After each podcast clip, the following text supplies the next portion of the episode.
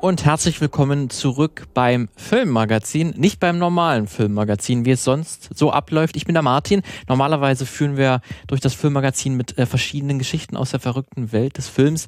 Dieses Mal geht es um eine Serie, im Speziellen um Band of Brothers, die wir in jeder Folge, uns eine Folge, das kann man so sagen, uns ganz genau anschauen und wirklich auseinandernehmen, was dort vorkommt und vor allen Dingen, welches Geschichtsbild dort äh, verarbeitet wird. Wir sind jetzt mittlerweile in der dritten Folge angekommen. Ähm, wenn ihr die anderen Folgen noch nicht gehört habt, dann schaut da oder hört da, besser gesagt, auf jeden Fall rein.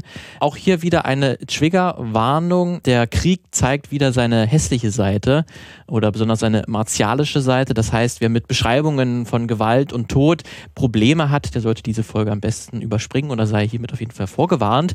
Ich bin wieder auch nicht alleine, sondern mit mir im Herr Podcast äh, Büro, kann man so sagen, ist äh, Tabea Wiedmann. Sie ist Doktorandin von von der Uni Konstanz und beschäftigt sich dann auch hauptberuflich damit, wie äh, populär Medien welches Geschichtsbild sie über den Zweiten Weltkrieg vermitteln. Hallo Tabea. Hallo, guten Morgen. Guten Morgen. Wir nehmen das immer gerade immer am Morgen auf. Ähm, quasi mal als Start, falls ihr das hört. Auch am Morgen passt das ganz, ganz gut. Ansonsten natürlich auch zu jeder Zeit. Ähm, wir sind an Folge 3 angekommen, ähm, die dann auch gleich mal als Titel Quarantine äh, oder Car Carenton gleich auch mal sagt, um was es geht, nämlich um diese Stadt, die so heißt. Ähm, denn etwa eine Woche nachdem der D-Day ähm, ja, begonnen hat oder vorbei ist, bereitet sich die Easy Company darauf vor, diese Stadt einzunehmen. Statt Winters steht aber diesmal ein anderer Charakter sehr im Fokus dieser Folge, nämlich äh, Private Blythe. Das ist ein sehr ängstlicher Soldat, der nicht wirklich an den Kriegshandlungen teilnehmen möchte. Wir werden im Verlauf der Folge auch erklärt bekommen, ja, warum. Ähm, Im Laufe der Folge wird Blythe aber dann seine Angst so ein bisschen überwinden und auch zum ersten Mal einen Menschen erschießen.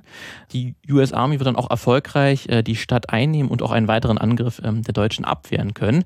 Blythe wird aber dann danach während einer Routinemission schwer verletzt und ins Krankenhaus gebracht. Und die Folge endet dann mit dem Hinweis, dass äh, Private Blythe dann an den Folgen seiner Verletzungen im Jahre 1948 gestorben sei. Das wäre jetzt die ganz, ganz kurz Zusammenfassung. Wir gehen jetzt dann nochmal direkt ins Detail rein. Die Folge beginnt natürlich wie meistens jetzt bisher mit Veteranen-Interviews. Die haben ja auch immer ein bisschen immer auch einen Fokus und glaube ich, ähm, grenzen ja auch so ein bisschen immer die Thematik der Folge auch ein bisschen mit ein oder so ein bisschen das Oberthema dieser einzelnen Folge. Diesmal erzählen die Veteranen ja sehr, dass sie viel Angst hatten. I think everybody had fear. I think uh, there's people that can handle fear. Oder viele von denen sehr viel Angst hatten und dachten, dass sie entweder sofort sterben. I thought one of two things: a quick death uh, or come through probably without a scratch. Oder irgendwie unversehrt überleben, aber das ständig in diesem Zwiespalt gelebt haben und in den Extremen, dass man neben sich immer die Toten gesehen hat ähm, und dass man deswegen halt äh, bis heute diese Folgen zu spüren hat. Ich glaube, das sind auch die Extreme. Also ich finde es interessant, dass du diesen Aspekt rausgegriffen mhm. hast, dass eben einer darüber reflektiert und sich so dachte, also entweder komme ich unverwundet raus oder ich ich sterbe, weil das ja letztlich auch die zwei Möglichkeiten sind, über die am meisten gesprochen wird. Also entweder du kommst als triumphaler Held mit deinen ganzen Souvenirs, die wir letzte ähm, Sitzung angesprochen hatten. Genau, oder du, du stirbst für dein Vaterland und das ist dann also so das, das ultimative Opfer, das ja so ein bisschen mit Private Hall auch ähm, während der D-Day-Episode schon angeschnitten wurde. Aber diese Versehrung durch den Krieg, also die Verletzbarkeit und Verletzlichkeit, die bleibt ja nach wie vor viel, also wird, wird wenig thematisiert, wird ähm, nicht angesprochen und hat aber letztlich gesellschaftlich die intensivsten Folgen. Und es ist super interessant, dass die aber in der, in der Vorstellungswelt wird sie ausgeblendet. Also ist sie einfach nicht so präsent. Und ich finde, das, das kommt schon allein in diesen Reflexionen der Veteranin ganz gut zutage, dass jetzt hier vielleicht die Serie sich einem Thema zuwendet, wo man sagen kann, hier entsteht ein Bruch eben mit diesen beiden Narrativen. Es wird der Blick auf eine Leerstelle gerichtet, nämlich Traumatisierung und ähm, Versehrbarkeit. Ja, das ist ja dann auch dann direkt, womit die Folge dann von den Veteraneninterviews in das, in die fiktive Handlung übergeht. Ähm, in die Darstellung ist ja dann, dass man direkt auch mit Blythe an den Start geht, der halt ein Soldat, den man jetzt noch nicht kennt, ähm, der jetzt erst hier in der dritten Folge dann eingeführt wird, der in den Himmel schaut oder starrt, mehr oder weniger, ähm, und halt schon irgendwie zwischen geschockt, sag ich mal, und verloren wirkt. Der weiß nichts wirklich mit sich anzufangen. Also man sieht direkt an seinem Gesicht, dass er irgendwie verstört ist von dem, was er er bisher erlebt hat und so ein bisschen neben sich steht. Eindeutig, glaube ich, das kann man so festhalten. Das bemerken auch dann ähm, andere Soldaten, die da dann vorbeikommen. Und Blythe erklärt ja dann, dass er auch von der Easy Company ist, aber auch seine Einheit verloren hat ähm, während des Fallschirmsprungs, wie das auch dann in der zweiten Folge schon gezeigt wurde, dass ja da viele Soldaten überhaupt gar nicht den, die Landungszone getroffen haben im, im Chaos und deswegen gar nicht mehr wissen, wo sie sind. Und Blythe ist davon einer, der schließt sich dann diesen Soldaten an, die dann irgendwie halt zu dem gemeinsamen Treffpunkt unterwegs sind. Aber wie war so dein erster Eindruck von, von, von Blythe, als du ihn das erste Mal dann jetzt in der Folge nochmal gesehen hast? So in den ersten zwei, drei Minuten, was macht da für dich für einen Eindruck? Also ich würde, genau, ähm, wie was du schon angesprochen mhm. hast, ich würde ihm sozusagen Shell-Shock. Mhm, das, wär, das hätte ich mir, glaube ich, auch so ungefähr aufgeschrieben, ja, als Shell-Shock, also, Fragezeichen. Ähm, vollkommen dissoziiert, orientierungslos, kann überhaupt nicht verarbeiten, was passiert hier, ist komplett überwältigt. Ja, es zeigt also, was ja in, in D-Day irgendwie angesprochen wird, diese Orientierungslosigkeit oder diese, diese Leerstelle von den, von den Strukturen, die gegeben werden, so diese gehorsamen Strukturen. Aber was passiert, wenn diese Ordnung eben aufgebrochen wird? Und die wird aufgebrochen. Also dieser militärische Halt der Company, der Hierarchien, der hält am Ende nicht durch. Und in, in D-Day hat man aber irgendwie Winters, also da hast du diesen Offizier und die, die Autoritätsperson, die dann einspringt und die improvisiert. Und ähm, Blythe hat so jemanden nicht. Also wenn wir wieder auf dieses Band of Brothers kommen, ihm fehlen einfach seine Brothers. Und er ist alleine und deswegen hat er überhaupt keinen, niemanden, der ihm einen Bezugspunkt zur Realität irgendwie gibt. Und ich finde, das, das war so mein großer Eingangs, ähm, Eingangsgedanke, also auch wie er so in diesen Himmel starrt. Ich hatte immer das Gefühl, er denkt sich, da bin ich jetzt irgendwie hergekommen. Mhm. Da oben also, bin ich her, ja. Ganz genau, ist ja abgesprungen und so dieses What, what the hell, wie bin ich eigentlich hierher gekommen? Was mache ich hier? Auch wie komme ich wieder zurück? Also weil so eine völlige Verbindungslosigkeit zu allem ähm, und eben eine große Versehrtheit. Also man sieht einfach, der ist getroffen, psychisch wahnsinnig getroffen. Ja, und man sieht auch direkt, dass aber keiner der Soldaten, die dann auch mit ihm sprechen auch ja, bemerken müssen eigentlich, dass mit ihm irgendwas nicht ganz in Ordnung ist, die finden aber auch keine Worte oder haben überhaupt in, in Interesse daran, ihn verstehen zu wollen oder ihn irgendwie zu hinterfragen, hey, was ist denn mit dir los? Weil dafür dann auch keine Zeit ist oder auch gar nicht die Ausbildung, glaube ich auch, das war ja auch nie Teil der Ausbildung, wie geht man mit Soldaten um, die shellschockt sind, die auf irgendeine Art und Weise mit, mit dem Krieg nicht klarkommen. Ähm, und ich glaube, das ist dann auch, was man hier sehr schön sieht, diese ähm, Ahnungslosigkeit oder dann auch, ähm, dass man absolut nicht weiß, wie man damit umzugehen hat. ja. Genau, die. Zumal ja ganz viele Krankheitsbilder, die wir heute kennen, ja auch so PTSD ähm, ist ja auch erst entwickelt worden in den Nachwehen der diversen Kriegserfahrungen. Da bin ich leider gar nicht die Expertin, was sozusagen während des Zweiten Weltkriegs irgendwie schon benennbar war, überhaupt als Krankheitsbild. Also die, zumindest die Shell-Shock, das gab es wirklich nach dem Ersten Weltkrieg, wurde das so okay. ähm, festgestellt als als ähm, ja, Effekt ähm, von Soldaten oder gerade von Veteranen, die dann zurückgekehrt sind, dass sie dann äh, bis heute daran äh, zu knabbern haben, wenn man das vorsichtig formulieren will, also wirklich unter heftigen Angststörungen litten. Ähm, und da kommt der Begriff auch eigentlich her, Shellshock, weil dann auch zum ersten Mal dieser industrielle Krieg natürlich im Ersten Weltkrieg mhm. dann vorkam. Deswegen, das gab es an sich schon, aber es hat sich natürlich noch erst stärker dann auch mit dem Zweiten Weltkrieg und, und den Jahren danach etabliert. Ähm, aber an sich war das schon bekannt eigentlich, dass es diese Effekte gibt. Ähm, und wir werden ja im Verlauf der Folge wird ja äh, Blythe auch äh, erblinden für kurze Zeit. Oder zumindest wird das so, zumindest für sehr kurze Zeit. Und das wird dann auch als hysterische Blindheit oder so bezeichnet. Irgendwie, mhm. als wäre er mit seinen Emotionen irgendwie nicht klargekommen und würde deswegen blind werden, was jetzt wahrscheinlich nicht ganz die korrekte Krankheitsbezeichnung wäre. Ähm, aber man zumindest ja ein bisschen Ahnung hat, ähm, wie dieser Krieg auf einen wirken kann. Ähm, die Folge geht ja dann auch äh, dann entsprechend äh, weiter, dass die Soldaten dann halt auch in die Stadt ankommen und auch Blythe dann ähm, seine Kompanie wiederfindet und dass dann dieser Angriff ähm, auf Corentong dann auf die Stadt äh, besprochen wird.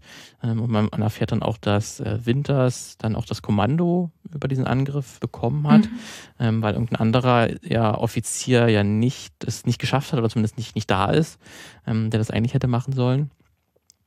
An sich sieht man dann nur kurz auch eine, eine Szene, in der man nochmal sieht, dass ein, ein Soldat ähm, auch wieder Souvenirs gesammelt hat vom Krieg. Diesmal nicht eine Luger-Pistole, sondern Uhren äh, von getöteten ähm, Soldaten, die er dann alle umarmt trägt. Ähm, aber da sieht man das wahrscheinlich, dass sich jeder Soldat so seine eigene Kriegstrophäe auch raussucht. Ich glaube, dass auch sozusagen die Trophäe einen wahren Soldaten kennzeichnet. Mhm.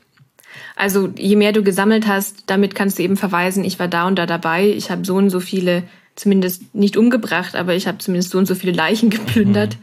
Ähm, und es zeigt, glaube ich, was über deinen Stellenwert als, als Soldat. Und ähm, gerade ja dieses ähm, Moment des Edelweißes mh, mm, ist dabei oder, oder tritt er ja nochmal dann ganz besonders auf, eben Edelweiß mit seiner Bedeutung im, im deutschen Kontext, also für die Wehrmacht.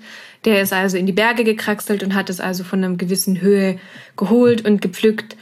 Mm, und das ist sozusagen außerhalb der militärischen Welt schon ein Beispiel dafür, dass du ein Männlichkeitssymbol, was eine bestimmte Aussage dich trifft als Mann, und jetzt aber eben auch im Soldatischen übertragen, es trifft über dich, also wenn du das erbeutest, sozusagen das Edelweiß des Krieges, dann bist du auch ein ganz besonderer Soldat, ein besonders männlicher Soldat. Ja, das ist dann in der kurzen Szene dann danach in der Nacht, da sind dann die, äh, gehen dann die Soldaten durch so ein äh, sehr apokalyptisches Bild, mehr oder weniger, es brennt überall und da findet halt ein Soldat so einen toten deutschen Fallschirmspringer und der hat halt ähm, mhm. ähm, so eine Edelweißblume am Revier. Fallschirmjäger. Paratrooper? Division thinks there's a regiment of them holding Carentan. Well, there's one less to worry about. Yeah. That's Edelweiss. That only grows uh, in the Alps above the tree line, which means he climbed up there to get it. supposed to be the mark of a true soldier. Und das wurde dann halt erklärt, dass das halt so ein Zeichen ist für Mut und Tapferkeit, weil diese Blume halt auch nur sehr weit oben in den Alpen gedeiht und wenn man dort die pflücken möchte, muss man dort äh, hochkraxeln und das ist dann halt ein Zeichen für Mut ähm, ähm, und Tapferkeit. Ähm, ich habe mich da auch mal noch mal ein bisschen informiert, ob das dann wirklich so war. Du hast ja auch schon kurz angerissen, das war ja auch in der Wehrmacht auch so ein Symbol. Es gab tatsächlich ganz interessanterweise auch eine ja, oppositionelle Jugendbewegung ähm, während des Nationalsozialismus, die hießen die Edelweiß-Piraten. Ähm, so mhm. wurden die zumindest ja äh, genannt von den äh, Nazis. Ähm, das war im Prinzip eine, eine äh, informelle Gruppe von, von Jugendlichen, die jetzt nicht in der Hitlerjugend waren ähm, und sich dann halt in Teilen gegen das Regime äh, stellten ähm, und sie lehnten halt die Militarisierung und den Drill der Hitlerjugend ab. Ähm, sie trugen dann halt als Erkennungszeichen auch so eine Edelweiß-Anstecknadel. Ähm, der Name Edelweiß-Piraten kommt aber nicht von ihnen selbst, sondern wurde ihnen wirklich so gegeben von den Nazis, weil halt auch die Edelweißblume schon in der Weimarer Republik auch schon ein Erkennungszeichen des, der bündnischen Jugend war, was im Prinzip Pfadfinder waren. Ähm, die wurden dann halt ver verboten ähm, und da waren aber halt auch schon die, die Edelweißblume halt auch schon vor und halt dann Piraten, weil sie halt so verloddert ausgesehen haben sollen. Naja, und damit werden sie auch sozusagen ent, entlegalisiert, kann man das so sagen? Also als, als Pirat bist du jenseits von Recht und Ordnung. Genau. Und damit werden sie auch diffamiert. Also ich glaube auch ganz davon abhängig, also unabhängig hat ja auch Edelweiß in, in der Wanderkultur, in diesen ganzen Alpenvereinen also da bin ich nicht so gefestigt, aber ursprünglich aus Bayern kommen, habe ich durchaus Assoziierungen mit dem Du kennst Edelweiß. das auch, du kennst das auch, die Edelweiß. Absolut, ja. äh, wenn man jemals Sissi gesehen hat, mhm. dann ähm, ist es auch da ja schon, also dass Kaiser Franz Josef ihr dann Edelweiß pflückt, ist Bums. Also aber worauf es ankommt, dass sozusagen ja. in, in diesen Kontext des zweiten, also dass dieses dieses Symbol einfach schon wahnsinnig aufgeladen ist ohnehin. Ja. Nämlich mit Mut, Tapferkeit, Durchhaltevermögen, so. Und dass diese, diese männlichen Attribute jetzt aber gleichzeitig soldatische Attribute werden. Mhm. Ähm, es gibt da einfach eine Übertragung und macht es natürlich nochmal zu einem besonderen Souvenir. Also eine Uhr zu ergattern, so schön und gut, aber ein Edelweiß zu ergattern, heißt ja auch, dass du jetzt einen Feind besiegt hast, der selber aber sehr sehr männlich ja. war. Und das macht dich natürlich noch mal männlicher, wenn du diesen männlichen Feind, also genau, es gibt noch mal einen neuen Stellenwert in, in dieser Souvenir-Hierarchie, wenn man es so nennt. Ja, ich glaube, das kann man wirklich so, so nennen, weil man sich dadurch ja quasi ist noch der noch bessere Soldat. Ähm, und noch kurz um das abzuschließen, weil es gab tatsächlich auch in der Wehrmacht gab es eine äh, erste Gebirgsdivision, hieß die. Mhm. Die hatte tatsächlich auch ein, ähm, eine Edelweißblume als Erkennungszeichen und hat so als, als quasi Wappen Wappenkennzeichen. Ähm, deswegen kam das halt auch dort auf jeden Fall vor und diese Gebirgsdivision, die erste Gebirgsdivision, die hat auch an verschiedenen äh, ja, Gefechten und auch Kriegsverbrechen äh, der Wehrmacht teilgenommen. Ähm, deswegen ist das immer gar nicht so eindeutig, weil ich habe zumindest gefunden, dass zumindest indirekt in Deutschland jetzt äh, unabhängig oder äh, nicht Bayern und nicht Baden-Württemberg, da kennt man halt die Edelweißblume nicht so aus, weil keine Alpen und so in der Nähe. Ähm, deswegen ist es da nicht so dass das Symbol für Mut und Tapferkeit und deswegen zumindest in den Alpenregionen hat sich das dann halt so etabliert. Ähm, deswegen nur so kurz als, als Info. Aber das macht wahrscheinlich auf jeden Fall sehr viel Sinn, weil es schon natürlich ein sehr extrem aufgeladenes Symbol ist und das ist ja auch dann in der Folge wird das auch noch weiter ähm, eine sehr wichtige Rolle spielen, ähm, wie das dann, was mit dieser Edelweißblume dann auch passiert um jetzt weiterzugehen in der äh, Handlung, ist dann auch, dass dann jetzt die, ja, der Angriff auf die Stadt stattfindet, ähm, auf Garantong, und dass dann hier wieder sehr, also wie schon auch in der zweiten Folge, sehr blutig alles, alles äh, passiert und auch hier, hier wieder das klassische Motiv der Deutschen, die man halt nicht im, nicht das Gesicht oder so erkennt. Meistens ragen halt nur so Gewehre aus den Fenstern. Maschinengewehre und andere Gewehre oder man sieht mal einen Helm oder so von den Wehrmachtssoldaten, aber ganz, ganz selten nur wirklich mal das Gesicht in der, in der, im Fokus. Beschuss verlagern! Das passiert meistens nur bei den Amerikanern, die man halt sieht, wie sie halt unter Stress stehen und irgendwie versuchen, hier diese Stadt einzunehmen. Und das ist dann aber, wo kann man nochmal sagen, ist auch nochmal blutiger als die äh, Schlacht in der zweiten Folge. Also man sieht deutlich mehr auch ja, Gore, in dem hier äh, Gliedmaßen wegfliegen. Ähm, das Ganze halt dann auch sehr martialisch inszeniert ist, ähnlich dann wie auch bei Soldat äh, James Ryan. Es gibt dann auch eine kurze Szene während der Schlacht, wo auch so ein Wehrmachtssoldat irgendwie so aus der Tür schreitet, irgendwie halt unbewaffnet, glaube ich, ist und direkt erschossen wird. Ähm, mhm. Das so gezeigt wird. Das wirkt auch so ein bisschen wie, eigentlich war er, wollte er sich vielleicht ergeben, also er ist gar nicht erst dazu gekommen, aber er wurde dann schon direkt äh, erschossen von einem Amerikaner.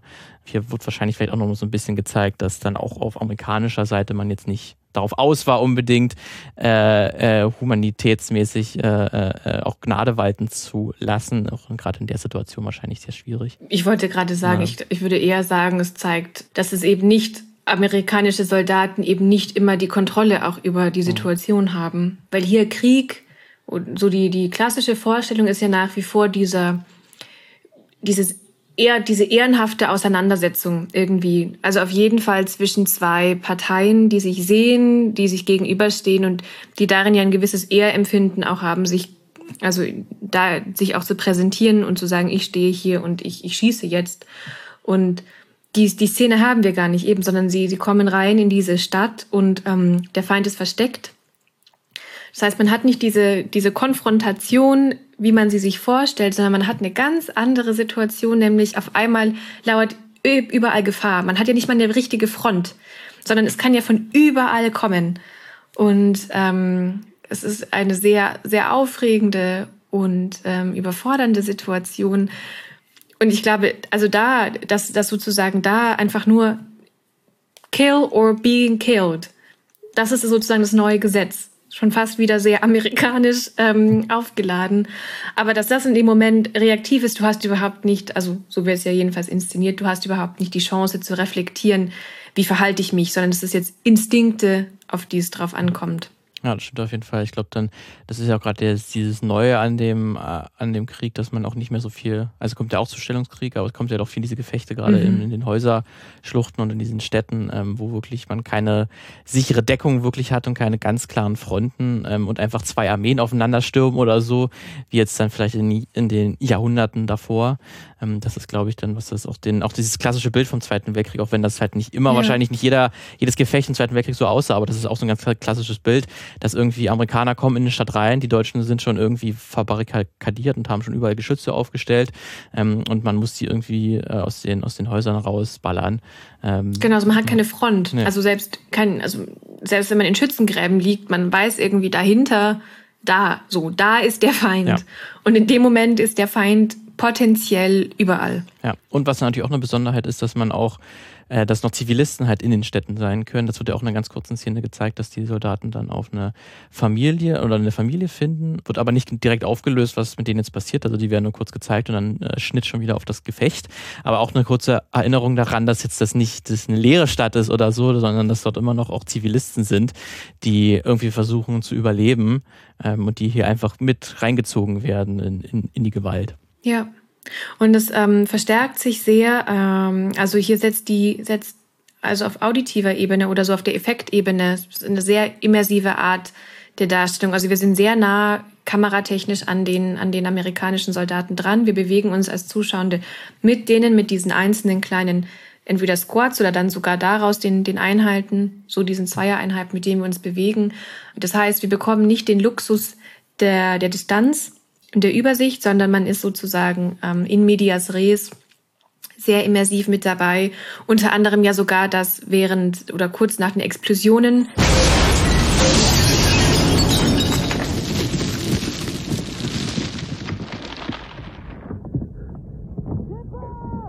so dieses Earringing, also dieses Taubheitsgefühl, Dumpfheit, das äh, visuell wird ganz oft eingeschränkt. Also das sind diese Effekte, die implizieren für die Zuschauenden, ihr seid mit dabei im Gefecht. Und dadurch ist man natürlich affektiv auch angespannt und, und mit drin und ähm, kann eben dieses Gefühl von Überforderung, von Orientierungslosigkeit sehr gut nachvollziehen. Ja. Ich finde, man, was auch sehr gerne in der Serie auch eingesetzt wird, ist, wenn so, wenn so ein amerikanischer Soldat so in der Totalen gezeigt wird und so alleine irgendwo steht und dann weiß man meistens gleich, kommt eine Granate oder irgendein Mörser oder so reingeflogen. Das ist irgendwie auch mal so visuell eingestellt, dass er sich auch so alleine ist im Nichts und auf einmal, du, du siehst jetzt schon gleich, gleich schlägt es ein. Mhm. Das wird auch sehr gerne hier äh, eingesetzt, glaube ich. Auch ja, man wird schon misstrauisch. Warum sehe ich ihn nicht? Genau, nach? genau. Oh Gott. Ja, okay. Das wird auch sehr, sehr gerne auf jeden Fall gemacht. Und was auch vielleicht ein bisschen äh, besonders war während dieser Schlacht, ist also ein Priester oder Kaplan, der hier auch über das Gefechtsfeld ist und nochmal ein Gebet für die Toten ausspricht, also vor jedem Toten kniet und da irgendwie ein kurzes Gebet äh, ausspricht. into the Son, Lord, the Holy Spirit. You see what I'm seeing? Is now, never shall be, without end. Amen. Crazy fools, the Irish. You should know. Da weiß ich auch nicht direkt, ob das direkt der Realität irgendwie entspricht oder warum jetzt die Serie das so eingebaut hat. Es wird zumindest auch von den US-Soldaten so kommentiert, dass das irgendwie ein bisschen bescheuert ist. Ähm, oder gerade hier die Iren, das soll ja irgendwie ein Ire gewesen sein. Ähm, mhm. Warum er denn das, das macht. Warum glaubst du, haben sie da so diesen Priester gezeigt, der da nochmal kurz durchs Schlachtfeld geht und die gerade erst gestorbenen ähm, heilig spricht, weiß ich nicht. Ich denke, es ist nochmal eine andere Art von, also zum einen ist es ja eine Art von Absolution, die er letztlich erteilt. Mm, Im Sinne von, was du getan hast, diese Sünden vergebe ich dir, was möglicherweise übertragbar dann gleich ist auf die, das ganze Kampfgeschehen, das ja immer doch mystifiziert als eben dieser Kampf gegen das Böse. Und jetzt haben wir sogar noch einen Priester dabei, der das sozusagen legitimiert. Also es hat schon fast was von einem Kreuzzug. Und es wird also religiös, würde ich sagen, aufgeladen. Einfach dadurch, dass diese Figur da auf einmal erscheint. Und zum anderen gibt es nochmal eine neue Perspektive auf Heldentum in dem Sinne, dass er mit einer Nicht-Kampf-Aufgabe trotzdem dabei so dass sich dieser Mensch entschieden hat, ich, ich leiste den Beistand, das wenige, das ich kann, um diese Menschen psychisch aufzufangen, ähm, das möchte ich leisten. Und letztlich aber zeigt ja in dem Moment die Szene, wie, wie wenig das ist, wie wenig das funktioniert. Also das Einzige, was er ja letztlich in dem Moment machen kann, ist nochmal die letzte Ölung zu, ähm, zu geben. Das heißt, wenn wir schon, wir bewegen uns ja in diesem großen Thema der Traumatisierung, der Verletzbarkeit, der, ähm, genau, also dieser psychischen Belastung, dass der Verweis auf den Priester auch nochmal aufzeigen kann, wie wenig Entlastungsmöglichkeiten es gab. Also gerade diese seelsorgerischen Möglichkeiten sind so impliziert minimalst. Ja. Also mich hat es dann auch so ein bisschen an den an Hexer Rich erinnert, also der Film von 2015 oder 16 war das, glaube ich, von Mel Gibson, wo er auch Andrew Garfield so einen ähm, Pazifisten spielt, der hat aber trotzdem mhm. an, an, an, den Zweiten Weltkrieg teilnehmen will, weil er seinem Land natürlich dienen möchte und halt auch sehr aus religiösen Gründen halt ähm, nicht die, den Dienst einer Waffe ver verweigert, aber trotzdem als Sanitäter halt arbeiten möchte. Und das wird auch ähm, sehr ähm, religiös aufgeladen. Also da wird wirklich Andrew Garfield wirklich ein bisschen als Jesus dann auch inszeniert von den Bildern und der und der, ähm, der und, und, dem Soundtrack. Ähm, und das ist dann wahrscheinlich, aber da ist, bei Hexer Ridge ist es noch sehr plakativer eingesetzt als jetzt hier, weil da ist es schon auch so mit äh, Zwischentönen in Band of Brothers eingesetzt. Das ist auch ein bisschen ähm, so die, das Einzige, was irgendwie die US-Armee noch leisten kann an Seelsorge, ist halt das. Und selbst das ist halt ein ähm, bisschen fehl am Platz ähm, direkt in, zu, zu, zu diesem Zeitpunkt. Oder wirkt eben, genau, wirkt total absurd ja. in dem Moment. Also es ist fast schon von schon komisch in dem Moment inszeniert. Ähnlich ja auch zum Beispiel diese Verletzung von, oh Gott, ist es äh, erst irgendein Sergeant? Mhm. Und der, der, der ihn findet, der checkt erstmal, sind alle Genitalien noch dran? Bist ja. du noch ein Mann? Also hier wieder dieses Männlichkeitsmotiv, ähm, das ja auch irgendwie stringent in dieser Episode so ein bisschen verhandelt wird. Was ja aber auch genau ein komisches Moment bietet, so, alles gut. Ja, klar, du bist verwundet. Ah, dein Penis funktioniert noch. So. Dann bist du noch ein Mann. Dann ist alles ja, gut. Ja, genau, genau. Ein, ein kleiner Trost. Ja, ja, ja. Das ist dann auch gleich in der nächsten äh, Szene, ist das auch nochmal so ein ähm, Moment, wo so ein bisschen dann unterschieden wird, äh, oder wo so ein bisschen auch äh, andere Soldaten, zumindest die, die Kommandeure hier ge gezeigt werden, die sind ein bisschen abseits des Gefechts, äh, zusammen mit Winters, ähm, die das Ganze beobachten. Ähm, und das dann ähm, ja, die, die Kommandeure halt, diese, die sind so ein bisschen mehr in Deckung, die sind so irgendwie auch so unter einem, unter einem äh, Halbdach oder so und verstecken sich und Winters ist wirklich etwas weiter raus. Und die, die, die anderen Offiziere fragen halt Winters, ob sie jetzt raus können, ob denn das Gefecht vorbei ist und ob man jetzt in Sicherheit haben kann. Und das wirkt, und der Winters ist total, ja, ich stehe jetzt fünf Schritte weiter, ist schon okay, ihr könnt kommen. Und ich glaube, da wird nochmal schön auch gezeigt, dass Winters natürlich der, der ein Paradeexemplar von einem Soldaten ist. Ähm, und dass deswegen äh, diese Gefahr natürlich auch eingeht geht ähm, und sich jetzt hier nicht irgendwie verkauert oder so ängstlich in die Ecke stellt. Ähm, was natürlich auch gleich bestraft wird, weil er wird von einem Blindgänger mhm. getroffen. Tatsächlich, weil irgendein Scharfschütze doch auf ihn gezielt hat aus seiner Position. So sicher war sie dann doch nicht. Ähm, er wird dann aber nur äh, von einem Blindgänger, wie gesagt, ähm, am Bein getroffen, deswegen keine schlimme Verletzung. Ähm, aber hier wird schon nochmal, glaube ich, gezeigt, weil diese anderen äh, Kommandeure und Offiziere, die so ein bisschen verstecken in der Ecke und fragen, ob sie denn jetzt raus können, ähm, glaube ich, schon mal schön dann diese gezeigt zwischen einem wahren Soldaten, einem echten Soldaten, dem Idealbild und halt denen, die so ein bisschen sich versuchen durchzu Beziehungsweise auch wieder Leadership. Mhm. Also das ist ja, glaube ich, wieder seine große Leadership-Qualität. Ähm, und ich finde es sehr interessant, wie diese, diese Verletzung von Winters inszeniert wird in der Geschichte. Ähm, ich finde, das ist eine direkte Referenz zu dem Eingang, einem der eingängigen Veteranen, der beschreibt, wir hatten alle Angst und dann sagt er, except I could think. So, und deswegen war ich handlungsfähig. Und hier sind wir wieder bei dieser, was zeichnet ähm, den einen guten Leader in dem Moment aus, also was ein guter Kommandeur, der, der versucht, den Überblick zu behalten und der weiß, wann muss ich zurückstehen, wann muss ich meinen Männern was geben. Ich bin dazu da, um sie anzuleiten. Ich kann sozusagen nicht mit mir selbst beschäftigt sein. Und ähm, letztlich zieht es Winters ja auch knallhart durch. Also er lässt sich ja dann da heroisch seine, seine Kugel aus dem Bein entfernen und natürlich auch also hält es ja auch aus. Ich hätte das ganz sympathisch gefunden, wenn er zum Beispiel kein Blut sehen kann und dann mal ohnmächtig wird, aber der hat ja keinerlei menschliche Schwäche, sondern er sieht ja dann diesen temporär erblindeten Blythe, der ähm, ebenso im, im Lazarett gelandet ist und, ähm, und schafft es dann für ihn, diesen seelsorgerischen Aspekt zu übernehmen, mit ihm zu sprechen und ihn dann sogar direkt auch gleich von seiner temporären psychosomatischen Blindheit zu heilen. Blythe? It's Lieutenant Winters. Oh, you can't see? I think so. I can't see a thing. Well, you just take it easy, Blythe. I'm gonna get you out of here. Get you back to England. It's gonna be okay. Okay, son. Sure. Yeah, what is it? Thank you, sir. Uh, I'm okay. Yeah, I'm okay. I'm okay. I think I'm okay. You can see? God, I don't know what happened. Und das, obwohl er verletzt ist. Also, weil du gerade meintest mit Andy Garfield, der ja sehr als als ähm, mit einem messianischen Zug dargestellt wird. Ich finde, der, der trifft hier auf Winters auch absolut zu. Ähm, sehr, sehr mit Pathos aufgeladen. Ich bin mir auch nicht ganz sicher, ob denn Blythe so wirklich erblindet war oder ob er dann wirklich dann auch geheilt war, weil es ist halt, weil er so immer noch unter Schock steht, gefühlt ähm, und auch so emotionslos das vorträgt, als ob er immer noch nicht weiß, wo er genau ist und so und so wirklich neben sich steht, dass ich auch nicht genau wusste, ob er denn das wirklich auch so meint oder ob er es nur gesagt hat, damit, damit man ihn in Ruhe lässt oder so. Das ja. Ich glaube, ähm, möglicherweise kann er selbst gar nicht gar nicht damit umgehen. Mhm. Ähm, also ist auf jeden Fall psychosomatisch diese diese Blindheit. Ich habe für mich war es ein bisschen das, also natürlich aus einer ganz anderen Ecke kommend, aber ähm, man hört ja von, von Menschen, denen Gliedmaßen amputiert werden, so ein bisschen dieser Phantomschmerz. Also du fühlst einen Schmerz und der kann rein körperlich nicht da sein, aber er ist ja trotzdem sehr, sehr real.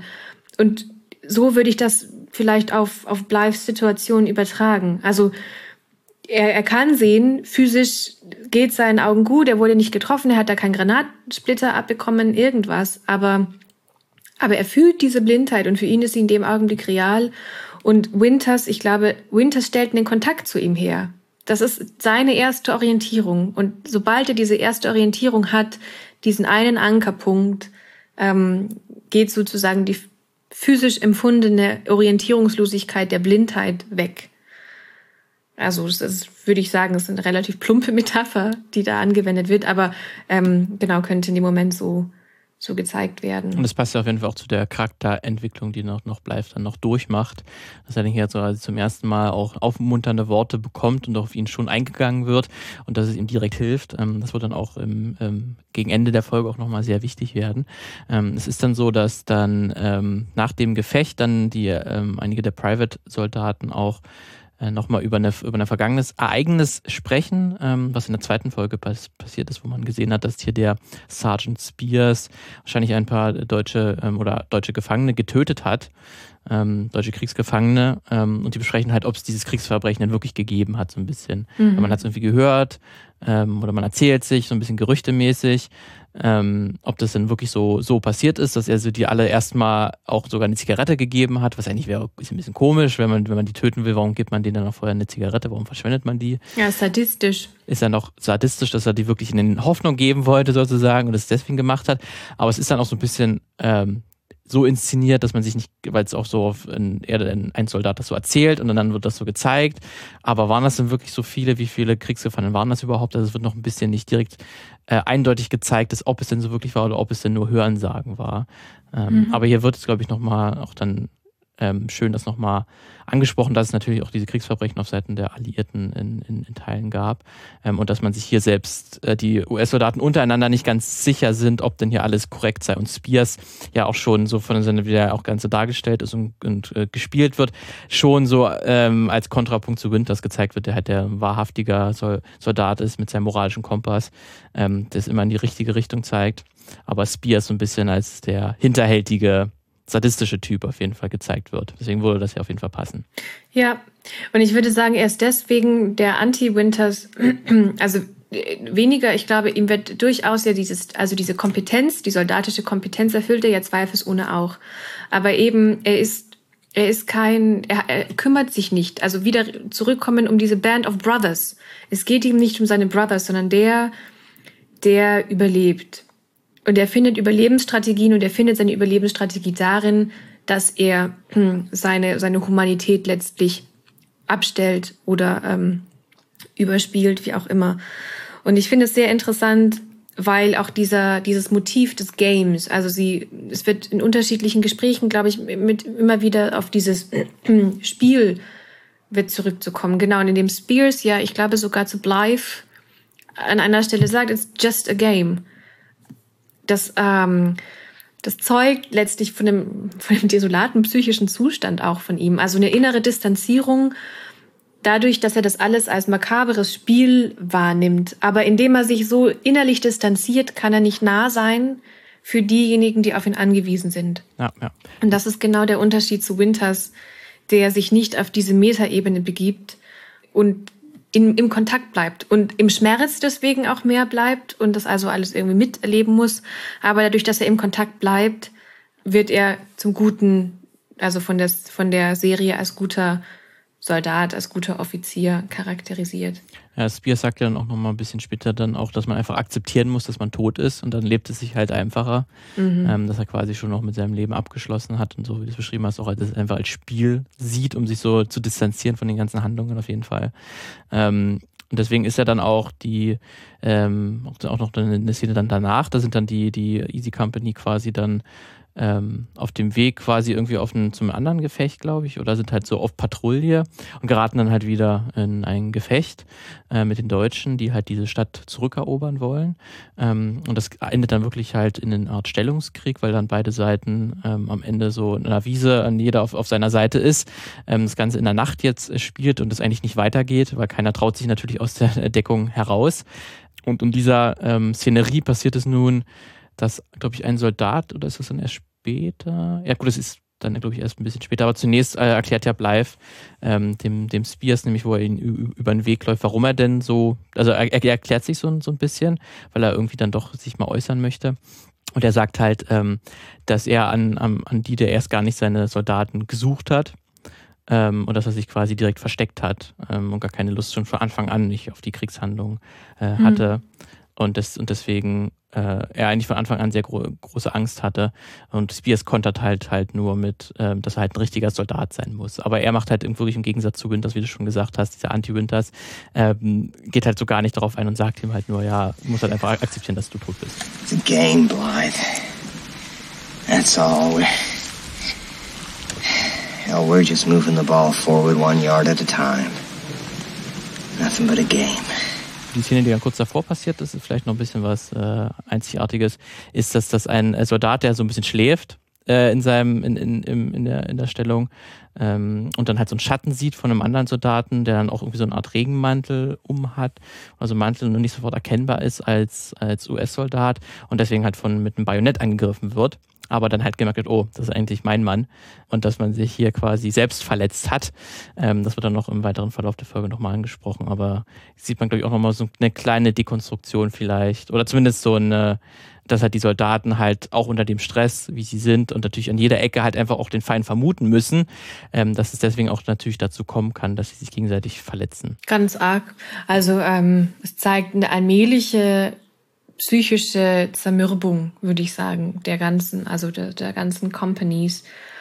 Und ähm, es wird auch immer, immer lauter, glaube ich, auch in den späteren Folgen, dass dann auch die, die Soldaten nicht mehr verstehen, warum sie an der Front sind. Also warum immer, immer wieder sie in diese ganz akuten Konfrontationssituationen geschickt werden.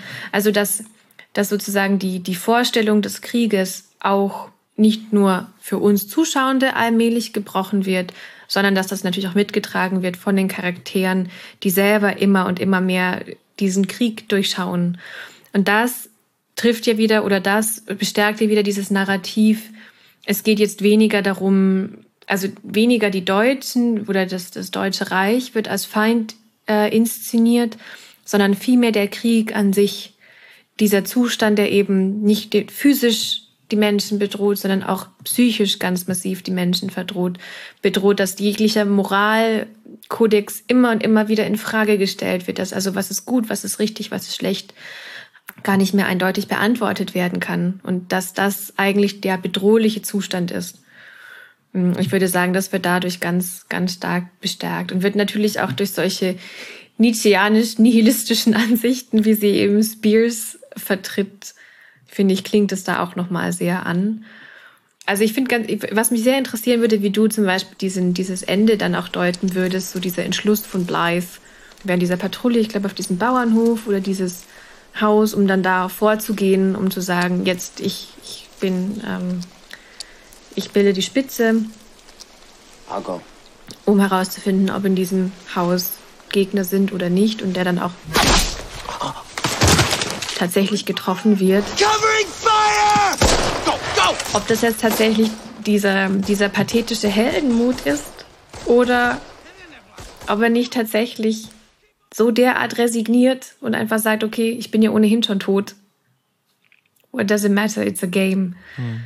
Da bin ich sehr ambivalent. Da bin ich ja. gar nicht sicher, welche Aussage die Serie trifft. Das also würde mich also sehr interessieren. Ich, tendiere auch eher dann zu der zweiten äh, Aussage. Das jetzt nicht jetzt, äh, weil im Verlauf der Folge wird ja dann noch, weil dann noch mal zu einem, es kommt noch mal zu einem äh, Gefecht, dass dann auch die US-Armee gewinnen wird unter großen Verlusten, aber im Laufe dieses äh, Gefechts ähm, wird dann Bleif auch zum ersten Mal halt schießen, ähm, nachdem er halt sich so total verkauert in so einer, in so einem ähm, selbstgebuddelten Loch, ähm, so einer Foxhole, wie man das ja in, in der amerikanischen Armee nennt, und dass er dann äh, von, von Winters nochmal ermutigt wird, jetzt schießt doch endlich und, und er es dann auch tut und dann auch der seine ersten, ersten äh, Mann erschießt dann daraufhin. Das wird dann auch so mit in Slow Motion inszeniert. Das ist ja dann wirklich auch so, er reift zum Soldaten an, wirkt es zumindest in dem Moment sehr stark. Ähm, wie wird ja auch dieses, dieses Plirrgeräusch von diesem, von der von dem amerikanischen Gewehr, was man auch sehr mhm. gerne in Videospielen immer sehr gerne hört, diese äh, M1-Gewehr, ähm, das wird ja richtig effektvoll inszeniert, dass er ja zum ersten Mal richtig geschossen hat, mehrmals.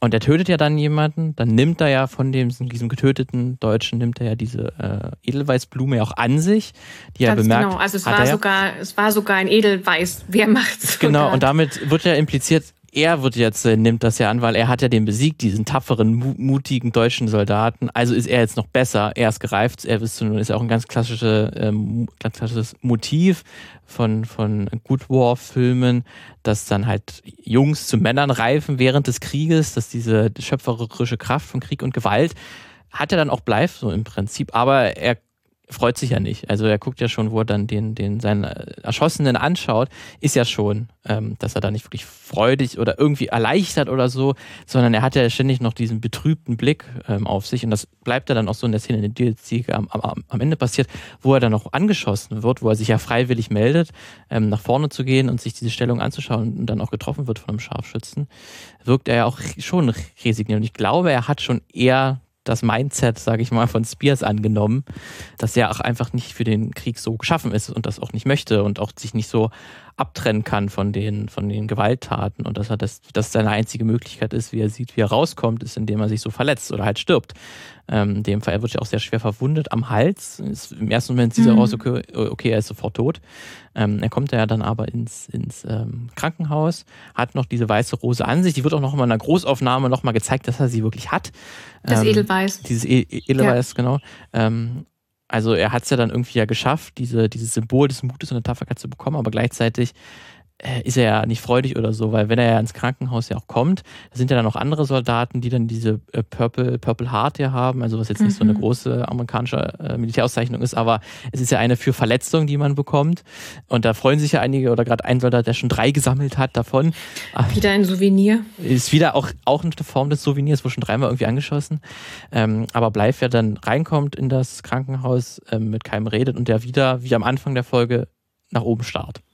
Ne, also mhm. eigentlich hat er ja dann in dem Sinne ja schon eine Charakterentwicklung durchgemacht, dass er jetzt äh, ähm, Soldat ist und jemanden erschossen hat und so. Er ähm, hat das schon akzeptiert, aber ja irgendwie dann doch nicht, weil er so viel. Er ist ja damit, dass, dass die Serie da das parallel ja zieht und einen Verweis auf den Anfang macht, ähm, ist er ja schon noch genauso psychisch belastet durch den Krieg wie am Anfang der Folge. Deswegen würde ich eher sagen, nee, er ist schon als Figur ähm, gescheitert sozusagen. Oder es wird gezeigt, dass zumindest hier Soldaten äh, nicht einfach nur überredet werden müssen zu schießen und dann kommen sie schon irgendwie durch den Krieg, sondern die können ja wirklich für mhm. ihr Leben lang gezeichnet werden. Ja, oh, das finde ich sehr interessant, dieser der Ausdruck des Scheiterns.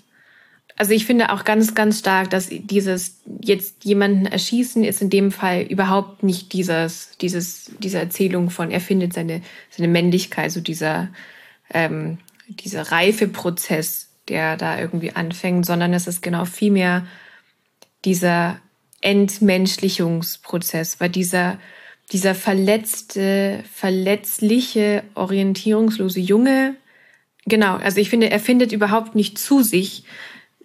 Diese, dieses momentane, diese, diese kurzzeitige ähm, Orientierung, die er, glaube ich, da durch, durch Winters in diesem Lazarett erhält, ähm, das dauert ja überhaupt nicht an, sondern ich habe das Gefühl, so mit diesem Schuss wird impliziert, er ist jetzt vollends von sich dissoziiert und findet dadurch eben auch gar nicht mehr zurück.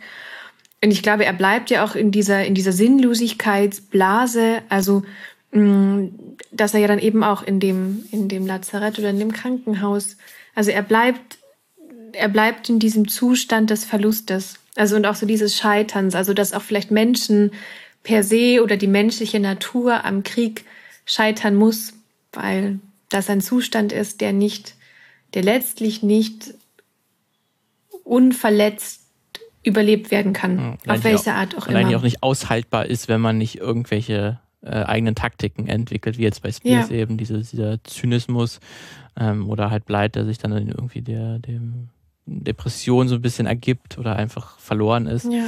Ähm, oder halt dann Winters, der dann irgendwie auch, der das natürlich als, als wahrhaftiger Soldat irgendwie durch, aber ja trotzdem irgendwie fast nicht, also der hat ja so ein Idealbild, dass man was sagt, das kann man auch selber gar nicht nacheifern ähm, oder kann man gar nicht erreichen. Ist vielleicht dann auch eine Form ähm, davon, wie man mit dem Krieg und der Gewalt klarkommt. Und umgehen kann. Und umgehen ja, kann, so es ist ja, wir hatten das ja in der, nach der zweiten Episode, dass Winters ja eigentlich dieser Fried, so der kämpft für den Frieden und daraus so den Sinn zieht. Und ich würde jetzt die Frage stellen, ich glaube, Spears wird inszeniert als Mann des Krieges, der, glaube ich, in der Zivilgesellschaft dafür nicht funktioniert. Der als Soldat gut funktioniert, nicht als, als Kommandeur in dem Sinne, sondern als, als ähm, Kriegsmaschine, letztlich vielleicht sogar schon, der aber, glaube ich, genau, der, glaube ich, im, im zivilen Leben, also der kämpft nicht für, sondern der kämpft, Punkt. Der will kämpfen und der, der, der sieht auch nur im Kämpfen einen Sinn irgendwie ähm, und, und hat, zieht dort irgendwie seine Lebensfreude daraus, wenn man das so formulieren kann. Ähm, auf jeden Fall, ja. Ich weiß, also dann wären wir eigentlich auch am Ende der, der Folge ähm, angekommen. Also es gibt jetzt vielleicht jetzt noch ein, zwei Sachen, die passiert sind, aber sind vielleicht jetzt nicht so wichtig, weil man erfährt jetzt nur noch, dass die, ähm, hat jetzt noch kurz einen Schnitt ähm, auf die Soldaten, die jetzt nicht ähm, an der Kriegsfront direkt sind, so quasi sich, sich ausruhen können und die dann halt erfahren, es, es geht wieder nach, nach Frank also wieder in das Festland Frankreich, es geht wieder direkt zu den Kriegshandlungen. Ähm, damit endet quasi auch dann äh, die Folge und dass man dann auch sieht, wie ein Soldat quasi seine Wäsche abholen möchte, seine ähm, gewaschene Uniform und dann halt auch gefragt wird, ob denn der andere Soldaten auch noch kommen und ihre Wäsche abholen und man dann halt erfährt, ja, können sie nicht, weil sie tot sind. Mhm. Ähm, und das dann ganz viele Soldaten gezeigt werden, hier nochmal betont wird, welche Opfer halt ähm, die Alliierten äh, vollbringen mussten im, im Krieg. Ähm, und dann ja dann auch der Credits-Text damit endet, dass dann auch Blythe ähm, seinen Verletzungen halt ähm, dann ein paar Jahre später erlegen ist. Obwohl er tatsächlich zumindest laut dem äh, Wiki, das ich gefunden habe, der echte Blythe, auf dem das Ganze basiert, diese Figur, der ist ja erst in den 60er Jahren gestorben. Also nicht mhm. daran, da ist dann eine kleine ähm, kreative Freiheit der äh, Macherin der, der Serie, ähm, den etwas früher sterben zu lassen, wo man der mal direkt den Bezug hat. Natürlich, er ist am Krieg gestorben, mhm. ähm, an, an seinen Verletzungen. Ich weiß nicht, hast du noch sonst irgendeinen Punkt, der am Ende noch interessant war für dich? Nein, ich finde genau, also ich würde ähm, mich dem anschließen, auch nicht nur, dass dieses Ende mit der Wäsche, fand, fand ich sehr bezeichnend. Ähm, so, weil ja, also das ist ja diese Rückkehr, glaube ich, sogar nach England, ähm, so dieser Safe Space oder es war ja so dieser Zwischenraum zwischen Front und ähm, Ausbildung zu Hause und so diese Rückkehr in diesen Raum und dann aber zu merken, die Folgen von der Fronterfahrung sind sogar in diesen Zwischenraum, diesen als diesen eigentlich Schutzraum auch eingedrungen. Und das, also ich habe es weniger am Ende dann als, als nochmal Verweis auf die Opfer gedeutet, die vielen, sondern eher so die Frage danach, inwiefern, so wir sind jetzt dem Blythe einer Person sind wir gefolgt in der Episode, inwiefern steht er nicht aber beispielhaft für das Trauma ähm, und die schlimmen Erfahrungen vieler. Also so irgendwie hat man bei diesen ganzen Wäschekörben, habe ich dann immer noch ein Blythe und noch ein Blythe und noch ein Blythe gesehen mit diesen Wäschepaketen. Und so klang das für mich relativ melancholisch eben aus ähm, und in dem Moment sehr, nicht sehr untypisch, aber ähm, eben genau mit diesem Verweis auf diese Leerstelle sehr stringent in der Thematik, in der sich die ganze Episode bewegt. Ja, ja auf jeden Fall auch dann ein sehr ambivalentes äh, Verhältnis, auf jeden Fall, wie du auch schon äh, angesprochen hast, ähm, weil man halt am Ende sich schon dann fragt, ob Live jetzt der halt äh, das geschafft hat oder so erfolgreich äh, zum Soldaten wurde oder eben nicht, weil es halt nicht direkt ausgesprochen ist, weil diese Lehrstellen gelassen werden.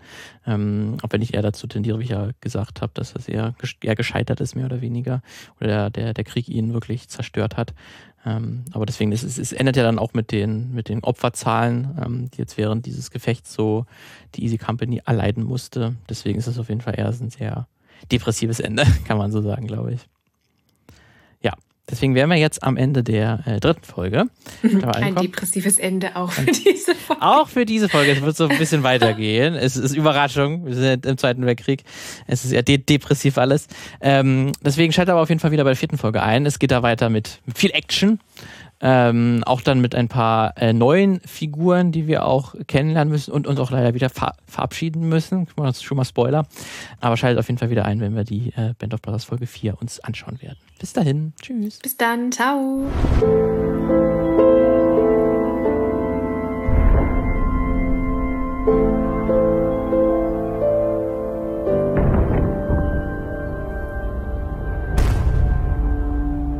Die Band of Brothers Episoden sind ein Projekt vom Filmmagazin. Redaktion Tabea Wiedmann und Martin Dietrich. Produktion Lukas Görlach. Intro Bonnie Stoev.